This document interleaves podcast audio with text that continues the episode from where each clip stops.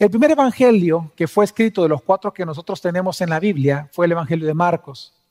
En el versículo 1, su evangelio, él comienza diciendo, principio del evangelio de Jesucristo, Hijo de Dios.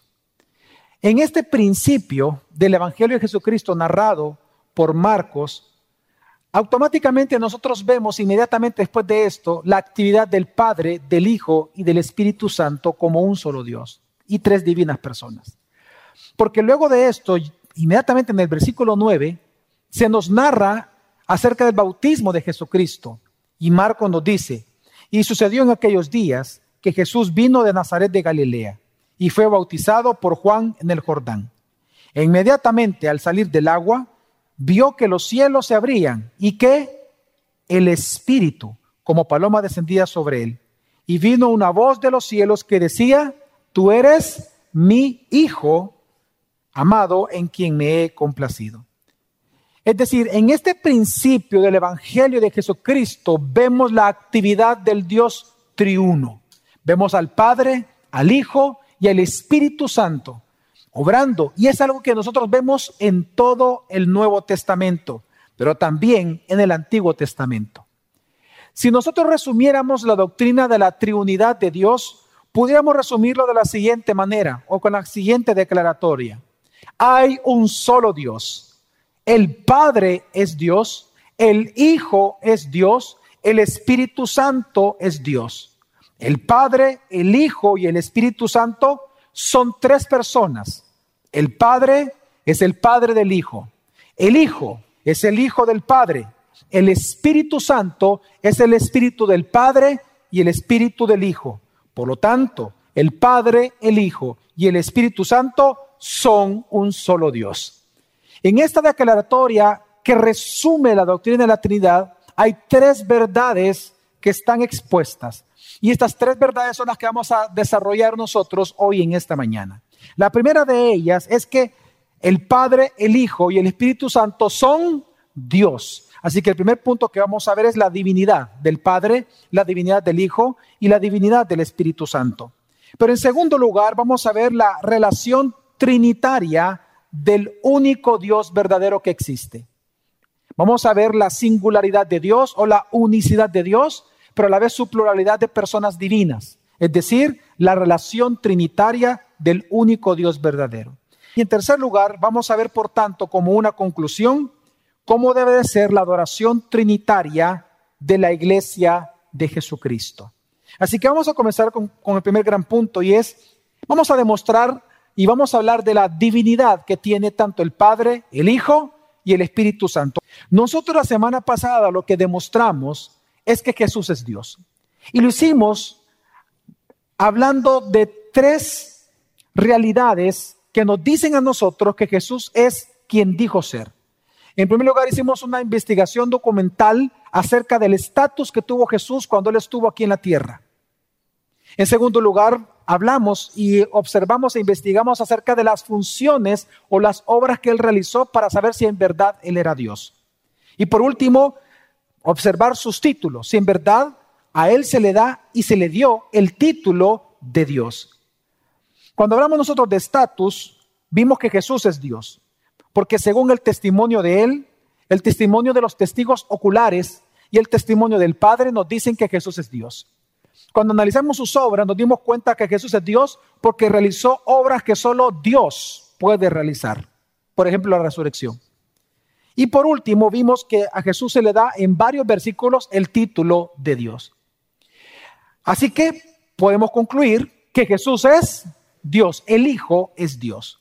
Pero hoy vamos a hacer el mismo análisis con el Padre y con el Espíritu Santo, solo que de manera muy rápida. Pero siempre vamos a, a seguir la misma metodología. Ahora, ¿por qué ocupamos esta metodología de ver el estatus social, las funciones y el título? Porque para nosotros poder saber si algo es real del pasado, es decir, del, dentro de la historia, nosotros no nos podemos valer del método científico, sino que nosotros tenemos que hacer un estudio instrumental en base a los testimonios de aquel momento. Le quiero dar un ejemplo. ¿Cómo nosotros podemos saber que existió un tal Genghis Khan? ¿Cómo nosotros podemos saber que Gengis Khan existió? Porque ninguno de nosotros ha vivido tanto tiempo para decir yo soy testigo ocular. La única manera, ¿el método científico nos sirve para descubrir eso? No. No, no nos sirve en lo absoluto, es fuera de su órbita. La manera en que nosotros sabemos con hechos históricos que algo es real, por ejemplo, ¿cómo sabemos que hubo una bomba nuclear en Hiroshima y que no nos ha mentido nadie? Nosotros tenemos que hacer una investigación, se llama forense, o una investigación de testimonios, de testigos documentada, documentada, es decir, escrita. Nosotros tenemos que irnos a buscar en la historia documentos que nos hablen acerca de esos hechos o acerca de esas personas. Si tenemos suficientes testigos y son fuentes importantes, verdaderas, entonces nosotros, en base a estos testimonios, podemos decir que algo es lo que dice ser. Por eso es que nosotros seguimos esto. Así que lo que realmente nosotros hicimos la semana pasada fue una investigación forense, una búsqueda de testigos de fuentes escritas. Y lo mismo vamos a hacer entonces con el Padre y con el Espíritu Santo. Comencemos con el Padre. El Padre, en la Biblia, nosotros vemos que aparece una persona divina distinta a Jesucristo y distinta al Espíritu Santo, llamada el Padre. Por ejemplo, Efesios 1.3 dice, bendito el Dios y Padre de nuestro Señor Jesucristo. Si usted se da cuenta, el Padre, que también se le llama Dios, el Padre es una persona divina distinta a Jesucristo, distinta. Por eso luego dice, el que nos ha bendecido en toda bendición espiritual en lo celeste, en Cristo.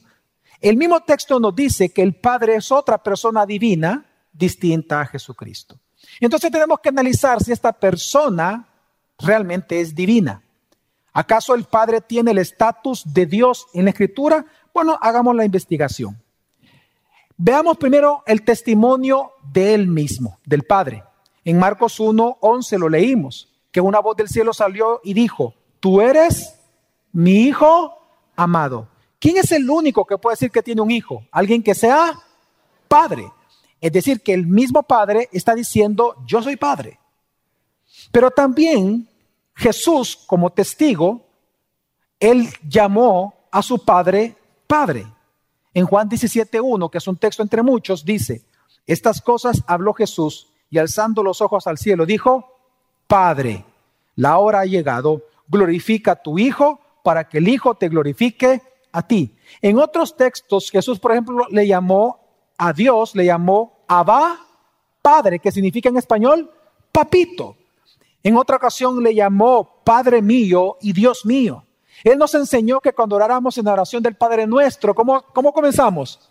Padre nuestro, es decir, según el testimonio del Padre, el testimonio del Hijo, el Padre es el Padre. Pero también, si nosotros buscamos testimonio en el Antiguo Testamento y en el Nuevo Testamento, hay una cantidad importante de versículos que nos dice que tanto la iglesia del Antiguo Pacto como la iglesia del Nuevo Pacto le llamaron a Dios Padre. Pero también encontramos en la Biblia atributos que se le dan al Padre únicamente. Cuando se menciona Padre, se le da atributos. Por ejemplo, se dice que Él es santo en Juan 17, que Él es justo ahí mismo, que es glorioso en Efesios 1, que Él es misericordioso en 2 Corintios, que Él es creador en Santiago 1.17, se le llama el Todopoderoso al Padre en 2 Corintios 6 y omnisciente en Mateo 6 y así muchos otros textos nos habla de otra cantidad importante de atributos divinos que se le asignan al Padre. Así que el Padre tuvo el estatus y tiene el estatus de Dios. Sí, el estatus lo tiene. Ahora veamos las funciones. ¿Acaso el Padre tiene funciones de Dios? En 1 Corintios 8 se le llama el Creador. En más de 44 veces Juan dice que el Padre envió al Hijo. En Lucas capítulo 11 se dice que él recibe oración, También en otros textos se nos dice que él recibe de oración. Se nos dice que él da al Espíritu Santo.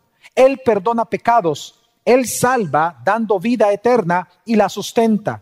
Él bendice y Él recibe toda gloria, tanto del Hijo como de toda la creación. Así que estas funciones son funciones divinas, Solo son funciones de Dios. Así que mi pregunta es, amada iglesia, gracia sobre gracia. Jesús, eh, Dios, el Padre tuvo funciones y tiene funciones de Dios. Sí. Hoy veamos los títulos. ¿Acaso en la Biblia al Padre se le llama Dios? Sí. Ya leímos el primer versículo en Efesios 1.3, obviamente, pero hay otros textos más. Veamos el antiguo pacto. Salmo 89, 26. El salmista dice, aquí Dios está hablando y Dios hablando atrás del salmista dice, Él clamará a mí, mi Padre eres tú, mi Dios. Mi Padre es el mismo Dios. Al Padre se le llama Dios en el Salmo. Juan 20, 17 dice, Jesús le dijo, pero ve a mis hermanos y diles, aquí está hablando Jesús, ¿verdad? Subo a mi Padre y a vuestro Padre, a mi Dios y a vuestro Dios. ¿Cómo Jesús le llama al Padre? Dios.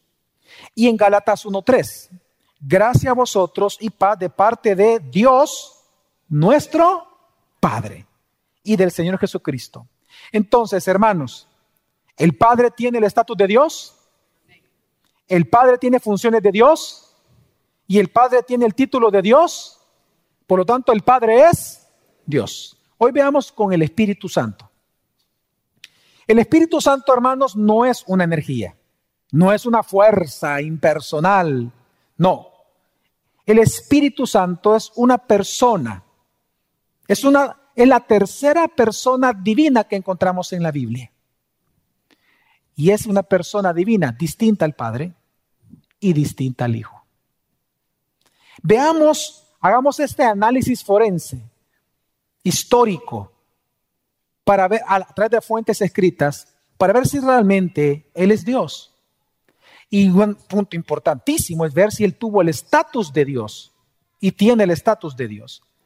Romanos 8:9, por ejemplo, nos dice, sin embargo, ustedes no viven según la naturaleza pecaminosa, sino según el Espíritu. Ahora, ¿quién es este Espíritu? Vemos el estatus que tiene el Espíritu Santo.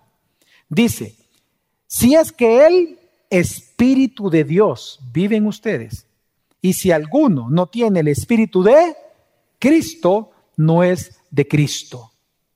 Vemos la Trinidad pero también vemos el estatus que tiene el Espíritu Santo.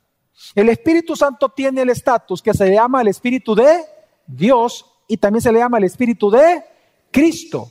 En otras palabras, Él tiene el estatus de Dios. Pero sigamos analizando el estatus. Por ejemplo, es interesante que Él habla en primera persona como el Señor de la iglesia. Por ejemplo, en diversos textos, uno de ellos es Hechos 13.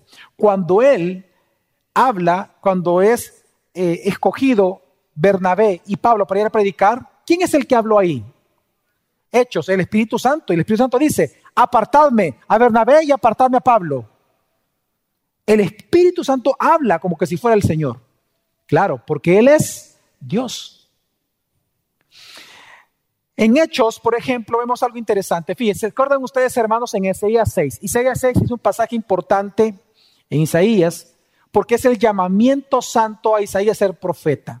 Es allí donde se nos dice de que el Señor es santo, santo, santo, tres veces santo. Y es en ese pasaje donde dice que este Señor, que es santo, santo, santo, Él pregunta, dice, ¿a quién enviaremos? ¿Quién irá por nosotros? Y Isaías dice, yo. Entonces, en este texto que está hablando el Señor, santo, santo, santo, Hechos 28 dice que ese Señor es el Espíritu Santo. Interesante. Ya vamos a explicar por qué, por qué estos textos dicen todo eso. Pero también veamos el estatus que se le da al Espíritu Santo. En Jeremías 31, el Señor del pacto, el que está haciendo un pacto a través de, anunciando el pacto a través de Jeremías con su pueblo acerca de lo que iba a venir en el Cristo o por el Cristo, es interesante que Hebreos 10 dice, quien que habló ahí, aunque aparece la palabra Yahvé o Jehová en Jeremías 31, Hebreos 10 dice, quien que habló ahí es el Espíritu Santo. Y cuando usted revisa el texto, dice que es Jehová o Yahweh el que está hablando. Es decir, que al Espíritu Santo se le está dando el estatus de qué? De Dios. Por ejemplo, en muchos textos, incluyendo Isaías 63, donde dice que el Espíritu Santo fue contristado por el pueblo de Israel, y así como Marcos 3, Efesios 4, Hechos 7 nos dice que se puede pecar contra el Espíritu Santo. ¿Y contra qué único ser nosotros podemos pecar? Contra Dios. O sea que se le está dando el estatus de Dios. También, por ejemplo, en 1 Corintios 3, capítulo 6, se nos dice que nosotros somos templo del Espíritu Santo y el único que puede tener templo es Dios. Nadie más, solo la divinidad. Y también se le dan atributos divinos de omnisciencia, de omnipotencia, de ser dador de vida, de resurrección.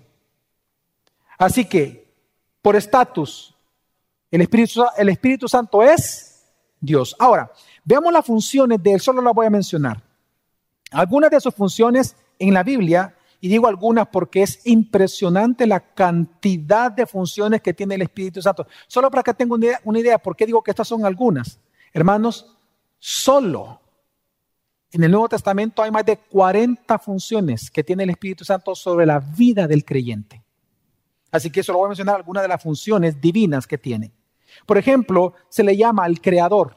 Él estuvo sobre la faz de las aguas en Génesis 1.3. Él obró la encarnación del Hijo en Mateo 1.18. Él resucitó a Jesús, según Romanos 8.11. Él empoderó a Jesús para que él ejecutara su misión, según Lucas, 14, Lucas 4, y Él empodera a la iglesia para nuestra misión según Hechos 1.8. Pero también el Espíritu Santo inspiró las sagradas escrituras. Toda la Biblia la inspiró el Espíritu Santo. Y hablando de la salvación, es el Espíritu Santo, aunque Jesús es el Salvador por voluntad del Padre y el Padre lo envió al Hijo, es el Espíritu Santo el que aplica la salvación del Hijo a cada escogido de Dios. El Espíritu Santo aplica la obra de salvación a los escogidos, desde hacer, hacerlo nacer de nuevo, hasta la santificación diaria y la glorificación eterna más adelante. Así que, según la Biblia, ¿el Espíritu Santo tuvo funciones de Dios? Sí. Hoy veamos los títulos. ¿Al Espíritu Santo se le llama Dios en la Biblia? Sí. En Hechos capítulo 5, versículo 3 al 4 dice, mas Pedro le dijo, Ananías, ¿por qué ha llenado Satanás tu corazón para mentir al Espíritu Santo? No has mentido a los hombres, sino a Dios. Le está llamando Dios al Espíritu Santo. Así que hermanos, el Espíritu Santo tiene el estatus de Dios, tiene las funciones de Dios y tiene el título de Dios. Por lo tanto, podemos decir que el Espíritu Santo es Dios. Pero entonces surge una gran pregunta. Si hay tres personas divinas en la Biblia, ¿No significa eso, pastor, de que son tres dioses? No. ¿Pero por qué? Vamos al segundo gran punto. Vamos a ver que no es así porque la Biblia afirma la unicidad de Dios o la singularidad de Dios o la unidad del único Dios verdadero y la relación trinitaria que hay entre las tres personas divinas que componen un solo Dios. La Biblia es enfática en afirmar que hay un solo Dios verdadero. Solo hay uno. No hay dos dioses, no hay tres dioses, no hay cuatro dioses. El versículo más importante en la fe judía, el Shema, el Shema, Deuteronomio 6:4 dice: Escucha, oh Israel, el Señor nuestro Dios, el Señor uno es. Lo que está diciendo la doctrina de la singularidad de Dios es que Dios es uno. Esta palabra uno es único. Él es decir que hay un, hay un único soberano sobre toda la creación. No hay dos soberanos, no hay tres soberanos, no hay tres todopoderosos, no hay tres, no, uno. Uno. Hay un solo Dios todopoderoso, un solo Dios creador, un solo Dios omnisciente, un solo Dios único. Deuteronomio 4:39 dice, por tanto, reconoce hoy y reflexiona en tu corazón que el Señor es Dios arriba en los cielos y abajo en la tierra. Y luego, ¿qué dice? No hay otro. Por eso es que el primer mandamiento del decálogo, ¿cuál es? No tendrás otros dioses delante de mí. ¿Por qué? Porque hermanos, porque si Dios es único, significa que solo el único tiene el derecho de recibir la adoración de Dios, exactamente, y que se le llame Dios. Porque si yo le llamo Dios a alguien que no es Él, es idolatría. Si yo asigno mi confianza fuera del Dios único y se la deposito a otro ser, significa que yo soy idólatra. No tendrás otros dioses delante de mí. Pero esto significa algo bien importante. Todo esto significa, hermanos, de que Dios es la única naturaleza divina que existe. Solo hay una naturaleza divina que existe. Digan conmigo, una única esencia divina. Una esencia divina. No hay dos, no hay tres. Una naturaleza divina. No hay dos, no hay tres. Por eso es que el apóstol Pablo en Galatas 4.8, él dice algo bien interesante. Él dice, pero en aquel tiempo, cuando no conocías a Dios, eras siervos de aquellos que por naturaleza, por esencia, no son dioses. ¿Por qué? Porque si la Biblia enfatiza y enseña la palabra de Dios, que Dios es uno, significa que no hay tres naturalezas divinas, no hay dos, sino que hay una. Todo lo demás son falsas. Mire, y esta singularidad de Dios, Jesús mismo la afirmó. No es algo que él no haya afirmado. Esta singularidad la afirmó cuando le preguntaron sobre el mandamiento más importante. A Jesús le preguntaron los fariseos, dinos cuál es el mandamiento más importante de la ley. Y Jesús, esto está en Marcos 12, 29, y Jesús respondió con el Shema. Citó Deuteronomio 6.4. Él dijo, escucha, oh Israel, el Señor es nuestro Dios. El Señor, uno es, el mismo Cristo lo dijo. Pero entonces, ¿Significa que hay tres personas divinas? No, es uno. Entonces, ¿cómo entendemos las tres divinas personas? Y es lo siguiente, es que a su vez la Biblia, así como enseña la singularidad de Dios, también enseña la pluralidad de personas de este único Dios, o lo que se conoce como la triunidad del Dios único. Mire, hermanos, este concepto de unidad y diversidad es algo muy común en toda la Biblia. De hecho, la Biblia misma, usted puede ver este concepto de unidad y diversidad con la Biblia. La Biblia es un solo libro, hermanos. Sí. ¿Tiene un solo mensaje de salvación en toda ella? Sí. ¿De quién da testimonio toda la Biblia? De Cristo. Ahora, hay, es decir, que hay una unidad, es una unidad. Pero esta unidad llamada Biblia, ¿hay diversidad dentro de ella? ¿Sí o no? Sí, por ejemplo, ¿hay diversidad de autores? ¿Hay diversidad de libros? ¿Hay diversidad de géneros literarios? Sí. Es decir, que hay una diversidad dentro de la unidad. Exactamente lo que nosotros vemos en la Biblia con respecto a Dios. Es un único Dios, pero que es un Dios triuno, compuesto de tres divinas personas. Ahora, si esto es así, tendríamos que ver evidencias de la Trinidad tanto en el Antiguo Testamento como en el Nuevo Testamento. vayamos, investiguemos documentalmente si en verdad existe tal evidencia. Comencemos por el Antiguo Testamento. En el Antiguo Testamento nosotros vemos a manera de sombras la Trinidad. Veamos por qué digo a manera de sombra. Un ejemplo. Génesis 1 habla que el Espíritu de Dios se movía sobre la faz de las aguas. Ok. Pero resulta que Isaías 63:10 dice que este espíritu que se movía sobre la faz de las aguas es el Señor de Israel. ¿Acaso eso está para confundirnos a nosotros? No, lo que está realzando es la triunidad. Está hablando de la pluralidad trinitaria del Dios único. Es decir, que así como, así como el Espíritu es Dios, Así el creador es Dios y así el Señor es Dios. Otro ejemplo. En Génesis 1.26, cuando creó al hombre y a la mujer, Dios dice, bueno, Dios dijo, el creador dice, hagamos al hombre como a nuestra ¿Habló en plural o en singular el, el creador? En plural. Y usted sabe que Él es el único ser en la Biblia que habla así. Usted no va a encontrar, por ejemplo, que diga la Biblia que nosotros fuimos hechos a imagen de un ángel.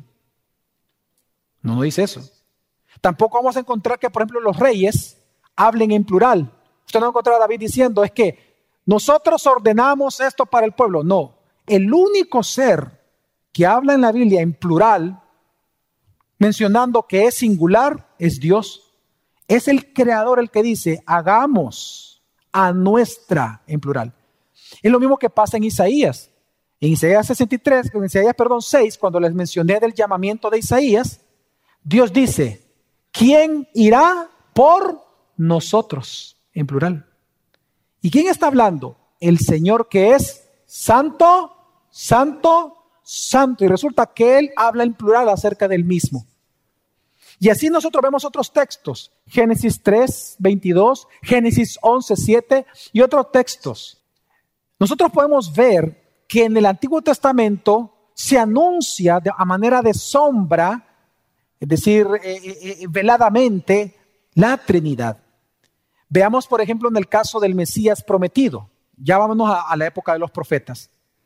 Cuando el Mesías comienza a ser profetizado, un Mesías divino, se anunció de que él tendría que ser un Dios hombre. Es decir, se anuncia, se, vislumbra de alguna manera la pluralidad del Dios único. Y, y esto no lo vemos en Isaías 9:6. Y este versículo, hermanos, es impresionante porque es uno de los que a mí particularmente más me impresiona con respecto a la divinidad del Hijo. Isaías 9:6 dice lo siguiente, lo vamos a leer, dice, porque un niño nos ha nacido, un hijo no ha sido dado. Número uno, se está anunciando que un ser humano iba a nacer, sí o no. Sí. E inequívocamente, literariamente y gramaticalmente está diciendo que es un ser humano y que es de sexo masculino, varón. Un niño iba a nacer. Pero luego dice el versículo, y la soberanía reposará sobre sus hombros, y se llamará a su nombre admirable consejero, Dios poderoso, Padre, el mismo Hijo iba a ser llamado Padre eterno, príncipe de paz. Es increíble, hermanos. Lo que está siendo profetizado es que el niño sería Dios, Padre, Rey y Eterno. Todo en un solo ser. Impresionante. Es impresionante. Está hablando de la encarnación de Dios. Que el mismo niño iba a ser llamado Dios Padre, claro, porque él mismo le dijo, ¿verdad? A Felipe, tanto tiempo he estado entre vosotros y no me has visto. El que me ha visto a mí, claro. ¿Él es rey? Sí. ¿Es eterno? Sí. ¿Nació como un niño? Sí. Pero estamos viendo la pluralidad de personas en el Dios único verdadero. También hablando de este mismo Mesías rey, el rey David le llamó a sí mismo, a este señor, ah, perdón, a este rey le llamó mi Señor y Dios en el Salmo 110, versículo 1. Y es hermoso eso, porque le llama mi Señor y le llama Dios. Pero también hay un texto que a mí me impresiona. Me impresiona mucho, que de hecho es de los textos para mí más impresionantes acerca de la divinidad también del Hijo. Dice Salmo 45, del 6 al 7, dice, tu trono, oh Dios, es eterno y para siempre.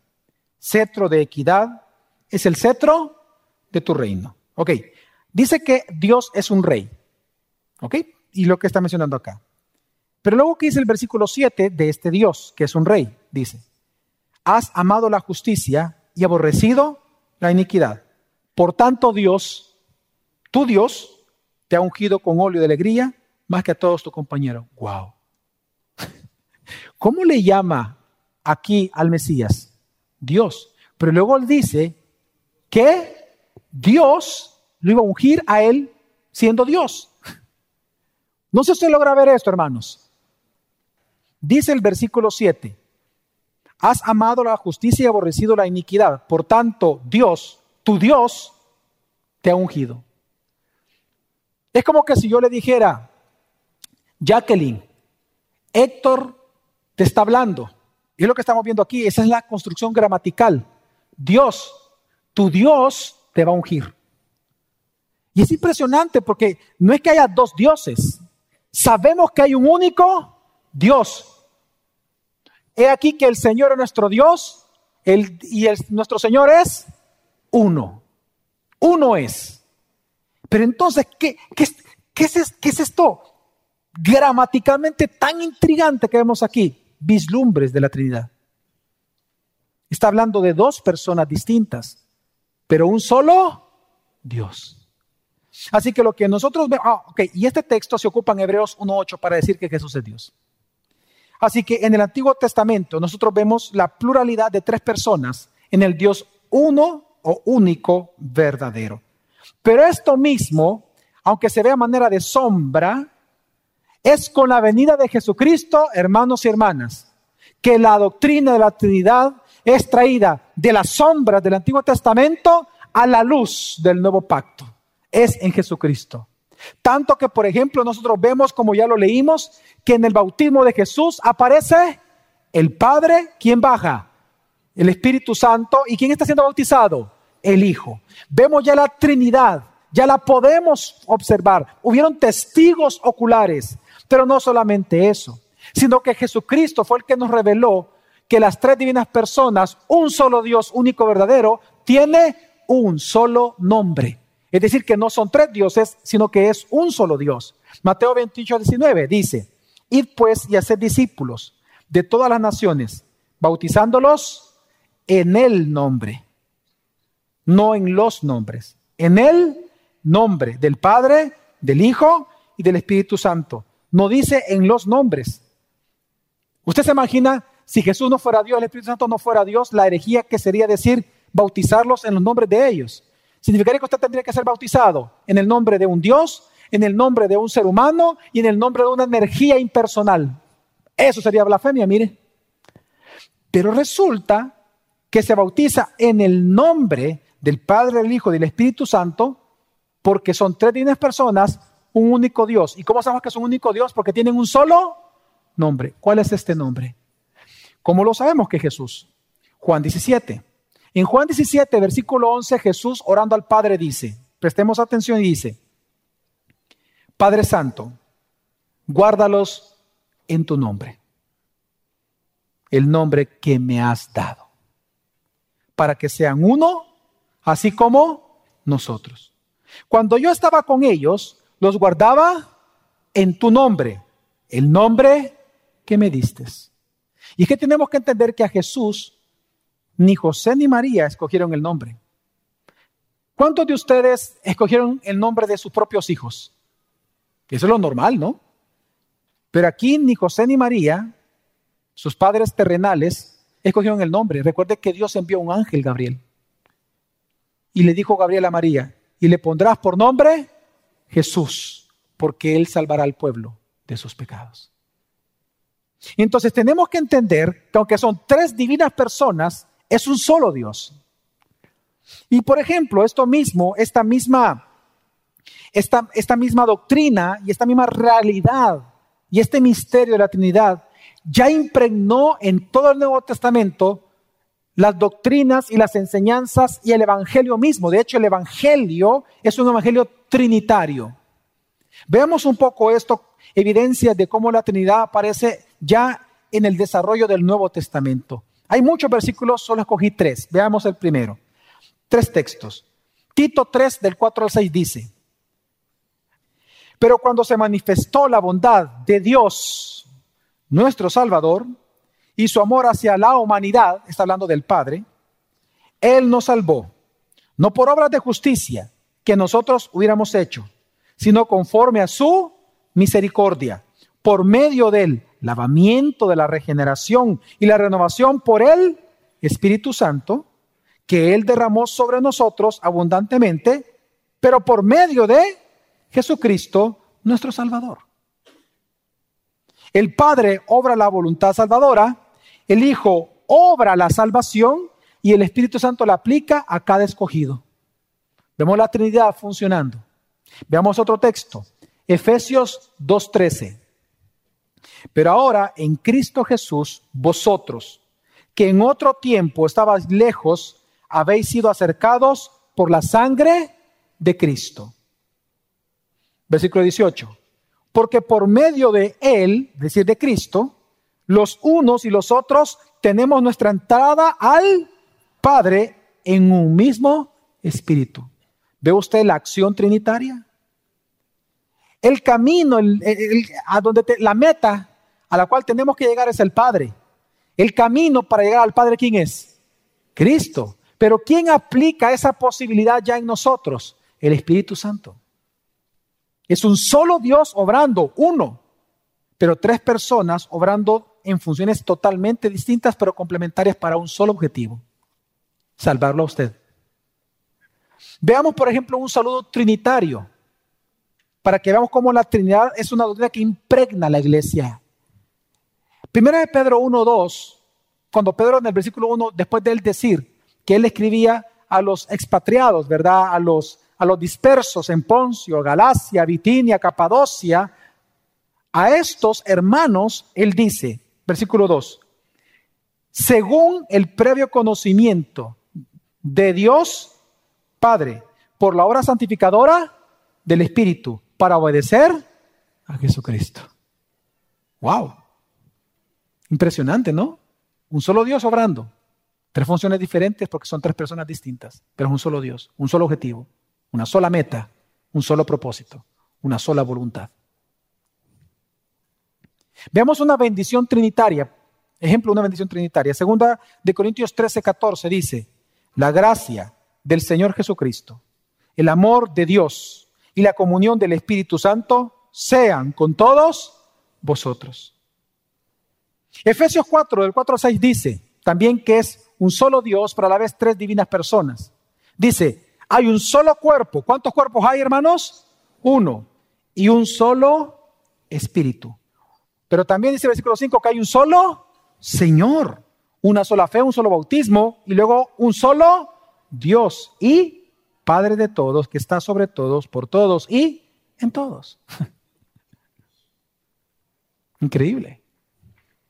1 Corintios 12, del 4 al 6 dice, ahora bien, hay diversidad de dones, pero el Espíritu es el mismo. Lo que estamos leyendo aquí es una vez más el concepto de diversidad y unidad.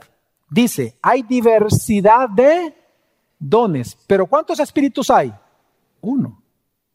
Pero en ese mismo sentido, ¿cuántos dioses hay? Uno. Aquí lo dice, leámoslo otra vez, dice. Ahora bien, hay diversidad de dones, pero el espíritu es el mismo. Hay diversidad de ministerios, pero el Señor es el mismo. Y hay diversidad de operaciones, pero es el mismo Dios el que hace todas las cosas un mismo espíritu, un mismo Señor, un mismo Dios. Así que hermanos, este mismo y único Dios, una sola esencia, una sola naturaleza divina, está compuesta a la vez por tres personas distintas, divinas, que tienen funciones distintas, pero complementarias. Y vemos que tienen una sola voluntad, un solo propósito, un solo objetivo. Así que podemos concluir con todo esto que según el testimonio de la Escritura, vemos que no son tres dioses, sino un único Dios verdadero, triuno. Y por lo tanto, en vista a todos estos versículos, hermanos, que hemos leído, nosotros entonces hoy podemos resumir la doctrina de la Trinidad diciendo lo siguiente. En primer lugar, nosotros vemos de que las tres divinas personas son personas distintas entre sí, pero que poseen una misma naturaleza divina, una misma. Número dos, que cada uno de las personas divinas reside en el otro permanentemente. Son inseparables, no divisibles, están unidos, pero unidos sin fusión y unidos sin confusión. Si usted quiere seguir estudiando este tema, se le llama pericoresis de Dios. Usted lo puede leer en teología, pericores, la pericoresis de Dios. Esto significa de que el Padre está en el Hijo y en el Espíritu. El Hijo está en el Padre y en el Espíritu, y el Espíritu está en el Padre y en el Hijo. Las tres divinas personas, distintas personas, unidas entre sí, pero no mezcladas ni fusionadas entre ellos, sin confusión, inseparables, indivisibles eternamente. Y esto nos enseña otra cosa, hermanos, que por eso tienen roles distintos en la obra salvadora de Dios sobre el pecador. Y estos roles no son intercambiables. Por ejemplo, usted nunca va a ver al Hijo diciéndole al Padre, ve a la tierra y muere. Jamás el Hijo va a hacer eso con el Padre. Ni tampoco el Espíritu Santo diciéndole al Padre, ve tú y reparte los dones porque ya estoy cansado y aburrido. No. Son tres personas, tres roles distintos, no intercambiables. Pero también aprendemos de, esta, de los textos que estamos leyendo, es que las tres divinas personas comparten una misma obra. Hermanos, toda obra del Dios uno es la obra del Padre, del Hijo y del Espíritu Santo. Donde el Padre está obrando, ¿quién también está obrando necesariamente? El Hijo y quién más? El Espíritu. Donde el Espíritu Santo está obrando, ¿quién está obrando? El Padre y el Hijo. Y donde el Padre está obrando, ¿quién está obrando? El Hijo y el Espíritu. Igual el Hijo. Donde el Hijo está obrando, está obrando el Padre y el Espíritu. Es una sola obra. Es, un solo Dios. Por lo tanto, es una sola obra. Pero también las tres divinas personas comparten un solo conocimiento y un solo poder divino. Ahí vemos que es un solo Dios también. Por ejemplo, hermanos, miren, Jesús dijo que el Padre y que Él eran uno solo. Juan 10:30. ¿Se acuerdan, hermanos? Hermanos, Jesús dijo que el Padre y el Hijo eran uno. Pero luego Él dice que Él solo hacía lo que su Padre le decía que hiciera. ¿Por qué? Porque aunque son personas distintas, comparten un mismo propósito, una misma omnisciencia, omnipotencia, que resulta que es la misma omnisciencia que tiene el Espíritu Santo mencionado en Isaías capítulo 11, versículo 2. Pero no solamente esto, ¿cómo sabemos que es un solo Dios? Porque comparten una sola voluntad. Quiero que entendamos esto, hermano. Miren, para que usted sea definido como persona y no como animal, significa, o una característica o un requisito, es que usted tenga voluntad que usted tenga una capacidad volitiva de elección libre. ¿Ok? Los animales no pueden porque los animales actúan por instinto, que es diferente. Usted no. Es cierto que tiene pasiones degradadas, etcétera, pero usted tiene voluntad. Entonces, cada persona de la divinidad tiene voluntad propia. Pero esta voluntad está sujeta entre ellos libremente, a una sola.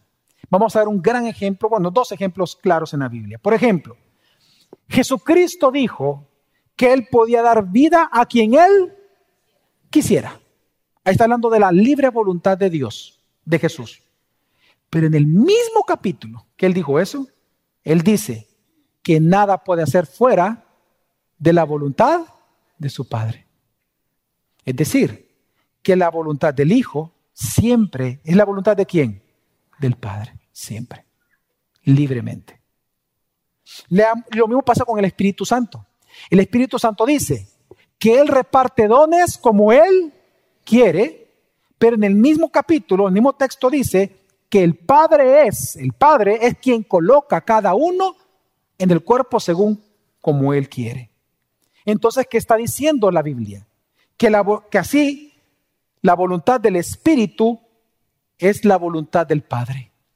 Por lo tanto, la voluntad del Hijo, la voluntad del Padre y la voluntad del Espíritu Santo es una sola. Por lo tanto, es un solo Dios, pero son tres personas divinas. Por todos estos elementos y evidencias, podemos concluir con toda tranquilidad que nuestro Señor es Dios. Y nuestro Dios uno es. Y es un Dios triuno. Tres divinas personas. Ahora, ¿esto qué significa? ¿Cuáles son las implicaciones de esto? Y vamos al último punto, que es la adoración trinitaria de la iglesia. Significa, hermanos, de que nuestra adoración al único Dios verdadero debe de reflejar siempre una conciencia trinitaria. ¿La tienes? ¿Acaso tú cuando adoras a Dios, tú tienes una conciencia trinitaria? Y, y, una manera en que nosotros tenemos que adorarlo es que cuando tú proclames el Evangelio, tienes que entender que el Evangelio es trinitario. Te quiero leer un texto que no lo leí intencionalmente, quiero que lo leamos. Gálatas 4, para ver cómo el Evangelio es trinitario y cómo nosotros tenemos que predicar el Evangelio. Gálatas 4 al 4 al 7 dice, pero cuando vino la plenitud del tiempo, Dios, el Padre, envió a su Hijo. ¿Cómo sabemos que está diciendo que es el Padre? Porque ¿a quién envió? A su Hijo. Está hablando del Padre.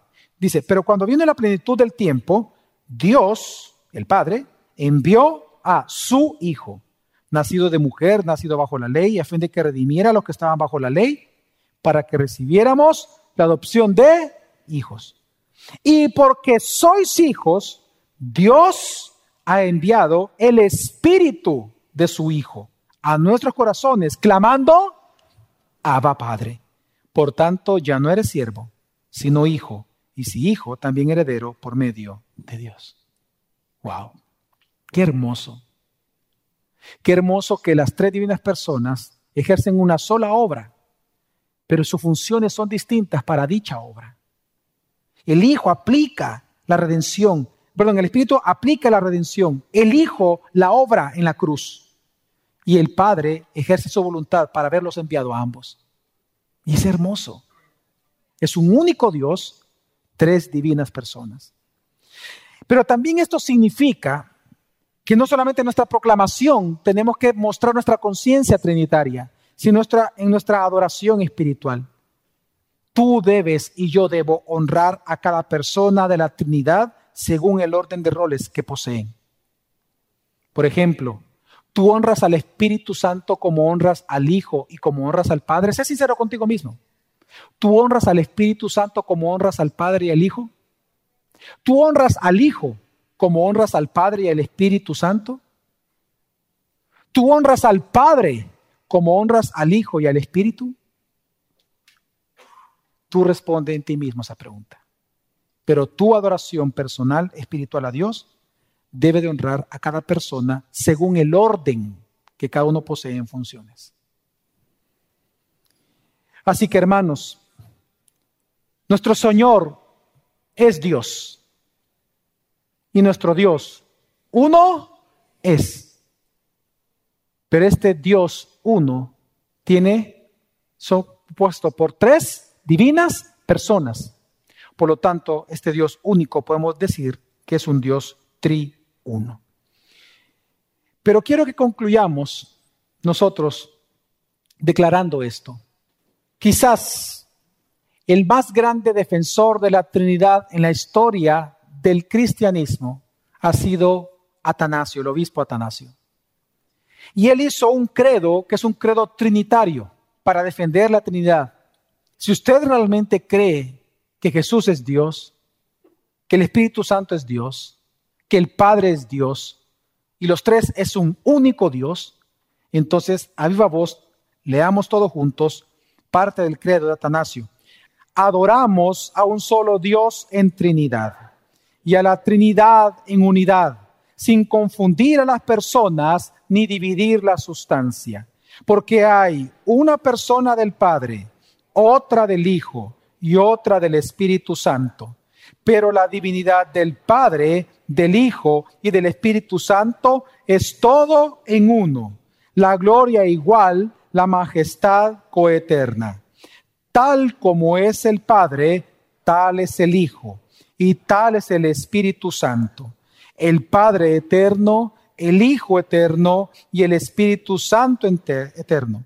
Y sin embargo, no son tres eternos, sino un solo eterno, como también no son tres incomprensibles ni tres increados, sino un solo increado y un solo incomprensible.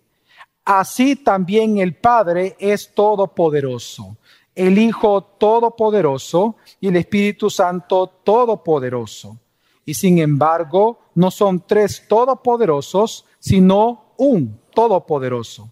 Así que el Padre es Dios, el Hijo es Dios y el Espíritu Santo es Dios. Y sin embargo, no son tres dioses, sino un solo Dios. Y en esta Trinidad nadie es primero ni postrero, ni nadie mayor ni menor, sino que todas las tres personas son coeternas juntamente y coiguales. De manera que en todo, como queda dicho, se ha de adorar la unidad en Trinidad y la Trinidad en unidad. El que quiera pues salvarse, así ha de creer de la Trinidad.